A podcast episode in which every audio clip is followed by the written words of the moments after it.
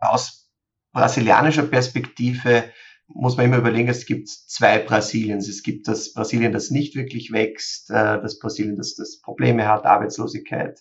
Aber es gibt auch das äh, wahnsinnig starke wirtschaftliche Brasilien. Diese, all diese Unternehmen und all diese Industrien, von denen ich gesprochen habe, die sind halt permanent auf der Suche nach neuen Technologien. Es gibt jetzt einen neuen Rechtsrahmen und da gibt es jetzt seit äh, der zweiten Jahreshälfte 2020 ein neues Gesetz und das erlaubt jetzt auch äh, Privatsektorinvestitionen. Und da werden in den nächsten zehn Jahren Investitionen von 80 Milliarden Euro erwartet.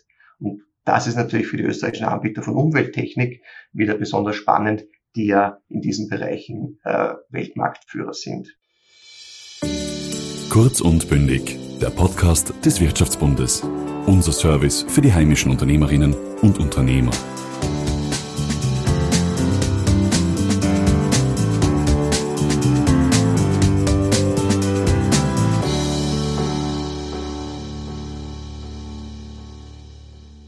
Brasilien ist in der Corona-Krise stark gespalten.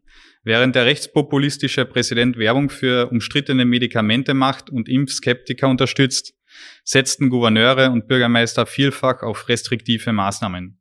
Wie steht es um die größte Volkswirtschaft Südamerikas? Unser heutiger Gast ist Wirtschaftsdelegierter in Sao Paulo und wird versuchen, uns diese Frage zu beantworten. Herr Hofstahler, vielen Dank, dass Sie heute bei uns sind. Ja, vielen Dank für die Einladung. Sie berichten ja live aus Brasilien. Wie ist denn derzeit die Lage? Das, die Berichterstattung über Brasilien in Österreich ist ja immer sehr polarisierend ähm, mit ähm, Präsidenten Bolsonaro. Wie empfinden Sie die Situation vor Ort? Die Situation ist, ist äh, natürlich wie immer, wenn man vor Ort ist, äh, gemischt, durchwachsen. Äh, natürlich äh, kommt Brasilien aufgrund des recht äh, verhaltensauffälligen Präsidenten regelmäßig in den österreichischen Medien vor. Gleichzeitig ist Brasilien ein Land mit kontinentalen Ausmaßen, das föderalistisch organisiert ist. Dadurch spielt sich in den einzelnen Regionen der, des Landes natürlich ganz unterschiedliche Dinge ab. Also wir melden uns hier aus São Paulo. Äh, São Paulo Stadt ist die größte Stadt der südlichen Hemisphäre. Äh, der Bundesstaat São Paulo ist der mit Abstand wirtschaftskräftigste äh, Brasiliens um ein Gefühl zu kriegen. Also das BIP vom Bundesstaat São Paulo ist deutlich größer als jenes von ganz Argentinien. Äh, und hier ist Wirtschaft, äh, Wirtschaftswachstum zwar schwach, aber gegeben. Generell wächst das Land nach wie vor nicht so stark, wie es sollte. Also es gab natürlich einen massiven Einbruch im letzten Jahr wirtschaftlich durch die äh, Covid-Krise. das Land ist geschrumpft um mehr als vier Prozent. Das konnte mit Cash-Handouts ein bisschen abgefangen werden. Im letzten Jahr, auch in diesem Jahr ist das weitergegangen. Diesem Jahr haben wir natürlich einen Rebound wie in der ganzen Welt. Also es dürfte das Land so circa fünf Prozent oder so wachsen. Werden wir sehen, wie es dann tatsächlich ausschaut am Ende des Jahres. Und natürlich, was man, denke ich, auch in Österreich mitbekommen hat, ist, dass Brasilien eines jener Länder ist, nach den USA das Land mit den zweitmeisten Todesopfern. Äh, es sieht leider so aus, dass wir bis zum Ende des Jahres äh, mehr als 600.000 Todesopfer werden beklagen müssen hier. Also wirklich eine horrende Zahl an Menschen, die hier äh, das Leben verloren haben mit dieser Pandemie. Und da kommt man natürlich dann auch schon zu äh, dem Punkt, wo ist das Land polarisiert. Das ist sicher etwas äh, Besonderes in Brasilien, wo der Präsident eigentlich lange Zeit das äh, Virus gar nicht wahrhaben wollte, Präsident Bolsonaro. Äh, danach äh, die Bestellung der Impfstoffe nicht wirklich ausreichend gepusht hat, äh, hoffentlich nicht sabotiert hat, aber zumindest nicht ausreichend äh, gepusht hat. Und da hat sich dann natürlich äh, die Stärke der Gouverneure in den unterschiedlichen Bundesstaaten gezeigt. Hier in São Paulo hat der Gouverneur dann direkt mit der mit der Beschaffung von Impfstoffen begonnen, dem Sinovac-Impfstoff aus China. Und da kommen wir auch schon zu einer sehr guten, äh, guten Neuigkeit aus Brasilien, dass der Impffortschritt hier jetzt eigentlich voll im Gange ist. Also es begann mit Verzögerung, weil Brasilien einfach zu spät dran war mit der breiten Beschaffung. Aber die Impfbereitschaft der Brasilianer ist wahnsinnig hoch. Also die Gefahr einer langfristigen Pandemie der Ungeimpften ist in Brasilien nicht so stark wie etwa in Europa oder Nordamerika. Und das äh, stimmt ein bisschen zuversichtlich. Sie haben es ja bereits angesprochen, Brasilien wurde hart von der Corona-Pandemie getroffen. 20 Millionen Infektionen, ähm, beinahe 600.000 Corona-Tote. Bis Ende des Jahres wird es wahrscheinlich diese Marke überschreiten. Ähm, wie sind denn die Maßnahmen zur Bekämpfung des Coronavirus? Sind die ähm, in Lockdowns gegliedert wie hier in Europa? Ähm, oder was macht die brasilianische Regierung beziehungsweise die Gouverneure? Also es gab äh, natürlich wie überall im, im März, April 2020 diesen ersten Schock, äh, wo auch hier äh, auch wieder unterschiedlich nach Regionen, aber in St. Paulo spezifisch war schon äh, äh, der Großteil äh, der Geschäfte, Einzelhandel etc. geschlossen. Äh, wo es ging, wurde auf Homeoffice umgestellt und es wurde dann auch eine flankierende äh, Cash-Handout-Maßnahme beschlossen, das sogenannte Auxilio Emergencial, wo äh, die äh, Niedrigverdiener äh, im Monat äh, 600 Reais, brasilianische Reais erhalten haben. Das sind umgerechnet circa 100 Euro. Dadurch konnte eben, wie vorher schon kurz angesprochen, der äh, brutale Impact auf das Wirtschaftswachstum äh, dann einigermaßen gebremst werden. Äh, was gab sonst? Also Brasilien hat zwar ein bei weitem nicht mit, mit Österreich vergleichbares Gesundheitssystem, aber es gibt zumindest ein universales Gesundheitssystem, das es zum Beispiel in den USA nicht gibt. Das heißt, äh, jeder, der krank wird, kann zu einer äh, zu einem Posto de zu einem äh, Gesundheits, zu einer Gesundheitsstation gehen und sich dort untersuchen und behandeln lassen, wenn auch mit Wartezeit natürlich, es wird nicht ausreichend getestet etc. Aber zumindest gibt es eine Grundversorgung, die natürlich äh, in den äh, Spitzenzeiten der Pandemie, insbesondere im ersten Halbjahr 2021 äh, und auch in bestimmten Regionen wie zum Beispiel Manaus schon 2020 äh, nicht mehr wirklich äh, den Druck, äh, dem Druck standhalten konnte. Also das sind die äh, Maßnahmen, die halt sozusagen schon in, in, in Kraft sind, weil es halt ein, ein Gesundheitssystem gibt. Gleichzeitig die Sabot Verarsche teilweise dieser Maßnahmen von Lockdowns etc., von, von restriktiven Maßnahmen, wurde eigentlich relativ rasch dann vom Präsidenten Bolsonaro äh, unterminiert. Dadurch gibt es halt äh, sehr viele Leute, die eher verwirrt sind, äh, die trotzdem auf die Straße gehen. Und je nach Region wirklich gab es äh, mehr oder weniger starke restriktive Maßnahmen. Mittlerweile ist es eigentlich in ganz Brasilien so, dass die meisten dieser Maßnahmen äh, jetzt schon weggefallen sind. Es gibt noch äh, ein bisschen Restriktionen bei größeren Veranstaltungen. Äh, es wird jetzt auch diskutiert, zum Beispiel in São Paulo auch so etwas wie den grünen Pass, den man auch in Österreich kennt, äh, einzuführen für also Zutrittskontrollen. Äh, wie sich dann natürlich das Virus, jetzt das Delta-Virus, das auch hier im Vormarsch ist, äh, weiterentwickeln wird, ist jetzt natürlich schwer absehbar. Generell kann man aber davon ausgehen, dass bis zum Jahresende durch den wirklich raschen Impffortschritt ein überwiegender Großteil der Bevölkerung, wahrscheinlich deutlich mehr als in vielen europäischen Ländern, äh, voll immunisiert sein wird. Sie haben den Impffortschritt äh, angesprochen. Ähm, ist die Impfbereitschaft in Brasilien höher als in den europäischen Ländern oder wie, wie ist die Diskussion in Brasilien darüber? Ja, ja, deutlich höher. Ist deutlich höher. Also es gibt kaum äh, Anti-Vaxxers, wie man das aus, aus den USA oder auch Österreich oder, oder anderen europäischen Ländern kennt.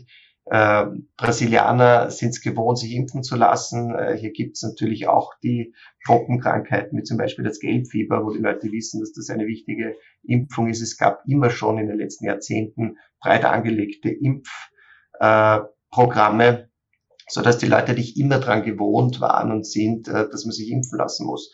Das heißt, diese diese oft diffuse Angst äh, gemischt mit Verschwörungstheorien gegen Impfungen, das gibt's hier de facto nicht. Mhm. Kommen wir noch zu, äh, zur Wirtschaftspolitik. Das zweitwichtigste Thema, mit dem Brasilien vor allem immer in Verbindung gebracht wird, ist ja das Mercosur-Abkommen zwischen der EU und Brasilien, wo mhm. Österreich ähm, von Seiten der Wirtschaft eher positiv gegenübersteht, andere Bereiche ähm, wie die Landwirtschaft eher skeptisch. Ähm, wie schätzen Sie da die Lage ein? Wie ist das Mercosur-Abkommen zu bewerten aus Sicht von Österreich, beziehungsweise welche Vorteile kann unser Land ähm, durch ein, den Abschluss eines Mercosur-Abkommens erzielen? Die Zollbelastung in Brasilien ist für eine große Zahl von von Waren, also die Zollbelastung im Mercosur generell, aber der Mercosur-Handel betrifft zu 80 Prozent Brasilien de facto. Nicht? Das heißt, wir sprechen in erster Linie von Brasilien und da ist der Großteil der wichtigen Waren, die Österreich exportiert, wie zum Beispiel Fahrzeuge, Maschinen oder Chemikalien, äh, mit hohen Zöllen belegt. Man kann es auch in Zahlen äh, nennen. Bei Fahrzeugen sind das 35 Prozent, beim Großteil der Maschinen zwischen 20 und 35 Prozent, bei Chemikalien 18 Prozent. Wenn man sich jetzt anschaut, dass äh, durch das Handelsabkommen äh, die Zölle im Mercosur bei 91 Prozent der Waren vollständig abgeschafft würden, äh, dann wäre das für Österreich wahnsinnig interessant, denn Großteil unserer Exporte jetzt im, im Warenwert betrifft Fahrzeuge, Fahrzeugteile, Maschinen, Chemikalien und Pharma. Das heißt, für uns würde die Zollbelastung massiv sinken. Also es wird geschätzt um die 88 Millionen Euro pro Jahr. Und was heißt das? Unsere Produkte kommen günstiger auf den Markt in Brasilien und das schafft einen massiven Wettbewerbsvorteil gegenüber unseren äh, Mitbewerbern aus Nordamerika und Asien. Das heißt, äh, aus Sicht der österreichischen Exportwirtschaft ein hochinteressantes Abkommen, äh, von dem natürlich wünschenswert wäre, dass es kommt, insbesondere äh, was die äh, Abschaffung eines Großteils der Zölle betrifft. Gleichzeitig ist natürlich äh, äh, verständlich, dass die österreichische Regierung Bedenken hat äh, und berechtigte Sorge um den Schutz äh, des Regenwalds beispielsweise, generell die Einhaltung von Umweltstandards. Äh, da gibt's äh, Aufholbedarf äh, und andererseits verstehe ich auch die Defensivinteressen der österreichischen Landwirtschaft, die halt äh, auch zu Recht befürchtet, mit der enormen Kosteneffizienz der brasilianischen Agroindustrie nicht mithalten zu können. Ähm, da gibt's aber Möglichkeiten, es gibt äh, Auswege, die gesucht werden äh, seitens der EU-Kommission. Es wird derzeit äh, an einem verbindlichen Zeitdokument gearbeitet zum Abkommen, wo insbesondere auf äh, klimafreundliche Politik und den Schutz indigener, indigener Völker eingegangen wird. Das heißt, es wird derzeit noch äh, äh, vereinbart und, und ausverhandelt. Äh, ich hoffe, das wird äh, einige der äh, wichtigsten Sorgen aus europäischer Sicht und auch österreichischer Sicht ähm, etwas entkräften können. Und dann wird man sehen, wie sich äh, die Verhandlung weiterentwickelt. Aber aus Sicht der österreichischen Exportwirtschaft äh, wäre das ein großer Vorteil, wenn das Abkommen in Kraft trete, zumindest äh, in seiner vorläufigen Anwendung. Ja. Brasilien ist ja Österreichs neuntwichtigster Überseemarkt. Wie hat denn die Corona-Pandemie ähm, den Austausch von Gütern beeinflusst, beziehungsweise wird, wie wird sie langfristig den Austausch äh, beeinflussen? Sehen Sie da eine, einen Trend oder wird das in ein, zwei Jahren wieder sich normalisieren? Mhm. Kurzfristig gab es natürlich äh, massive äh, Auswirkungen, insbesondere im zweiten Quartal 2020. Über das Jahr gerechnet sind die österreichischen Exporte nach Brasilien um 16,4 Prozent gesunken im Vergleich zum Vorjahr 2019. Äh, woran liegt das? Es wurden natürlich zahlreiche Aufträge auf Eis gelegt. Äh, häufig kam auch der Verkaufsprozess in Stocken, äh, weil Brasilien ja so jetzt schon seit langer Zeit äh, auf, auf Variantenlisten steht äh, der österreichischen Regierung die Einreise nach Österreich ist durch die Quarantänepflicht stark erschwert. Das macht es natürlich etwas komplizierter bis heute. Gleichzeitig äh, sehen wir jetzt schon im Jahr 2020 eine deutliche Erhöhung.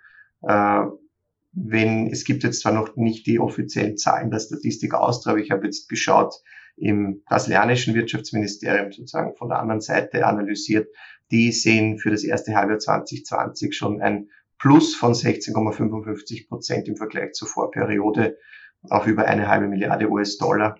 Das heißt, äh, die österreichischen Exporte äh, springen schon wieder an. Also da dürfte sich bis zum nächsten Jahr äh, diese Delle, die Covid-Delle wieder einigermaßen aushämmern lassen. Das äh, mittelfristig gibt es das Problem, wie wir auf der ganzen Welt jetzt im, im Frachtcontainerverkehr gibt es äh, Komplikationen, es sind zu wenige Container da. Äh, gleichzeitig sind aber jetzt die äh, Preisexplosion, wie es das bei, bei Fracht aus China nach Brasilien zum Beispiel gibt, aus Europa jetzt nicht so beträchtlich. Äh, es ist, ist auch deswegen nicht so dramatisch, weil hier in, in erster Linie Technologiegüter äh, mit hohem Added Value nach, nach Brasilien geschickt werden also aus Europa und das jetzt sind die Frachtkosten nicht so ein entscheidendes Thema. Langfristig, glaube ich, wird, wird sich alles wiederholen. Sie haben es bereits angesprochen, der Automarkt, ähm, Maschinen- und Pharmaindustrie ist ein großes Potenzial bei den Austausch von Gütern zwischen Österreich und Brasilien.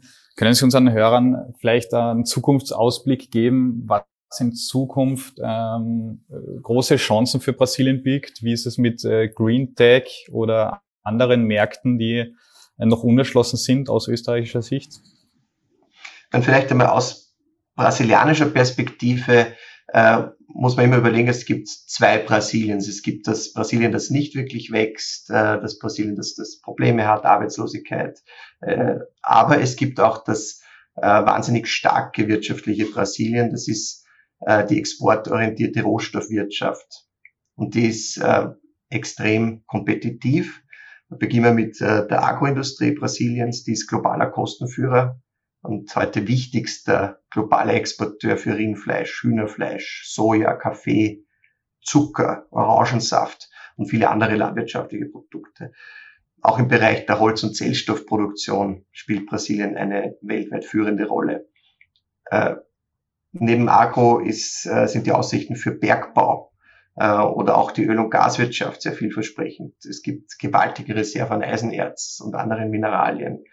Und es gibt auch sehr große Offshore-Erdölvorkommen. Und all diese Produkte äh, finden im rohstoffhungrigen Asien sicherlich auch in Zukunft sehr wichtige und große Ab äh, Abnehmer. Die dritte, das dritte Thema, das glaube ich wichtig ist, ist auch ein globales Thema, ist, dass auch in Brasilien die digitale Transformation rasch fortschreitet und auch durch die Pandemie beschleunigt wurde äh, Fintechs, äh, E-Commerce-Unternehmen und andere digitale Service-Provider, die wachsen in Brasilien in Rekordgeschwindigkeit, auch in der Pandemie natürlich. Und diese, all diese Unternehmen und all diese Industrien, von denen ich gesprochen habe, die sind halt permanent auf der Suche nach neuen Technologien, insbesondere effizienzsteigernden Lösungen. Und da, wie gesagt, äh, jeder aus Österreich, der für die Bereiche Land- und Forstwirtschaft, Öl und Gas, Energie, Gesundheit auch ist ein wichtiges Thema jetzt in der Pandemie. Aber auch Logistikthemen, äh, Schienenverkehr, äh, interessante Angebote haben, die können Chancen finden. Vielleicht ein, ein letzter interessanter Punkt, weil sich das auch ein bisschen jetzt erst ergeben hat durch eine politische Entscheidung. Es gibt jetzt einen neuen Rechtsrahmen für die sanitäre Grundversorgung in Brasilien. Also da geht es um Wasseraufbereitung, Abwasser. Und da gibt es jetzt seit äh, der zweiten Jahreshälfte 2020 ein neues Gesetz. Und das erlaubt jetzt auch äh, Privatsektorinvestitionen im kommunalen Infrastrukturbereich. Und da werden in den nächsten zehn Jahren Investitionen von 80 Milliarden Euro erwartet. Und das ist natürlich für die österreichischen Anbieter von Umwelttechnik wieder besonders spannend, die ja in diesen Bereichen äh, Weltmarktführer sind. Hm. Ein spannender Ausblick. Wie ähm, schätzen Sie ein, die, was sind die, die größten Herausforderungen, mit denen Unternehmer in Brasilien zu kämpfen haben? Also Sie als Servicedienstleister der österreichischen Unternehmen vertreten ja quasi österreichische Unternehmen vor Ort.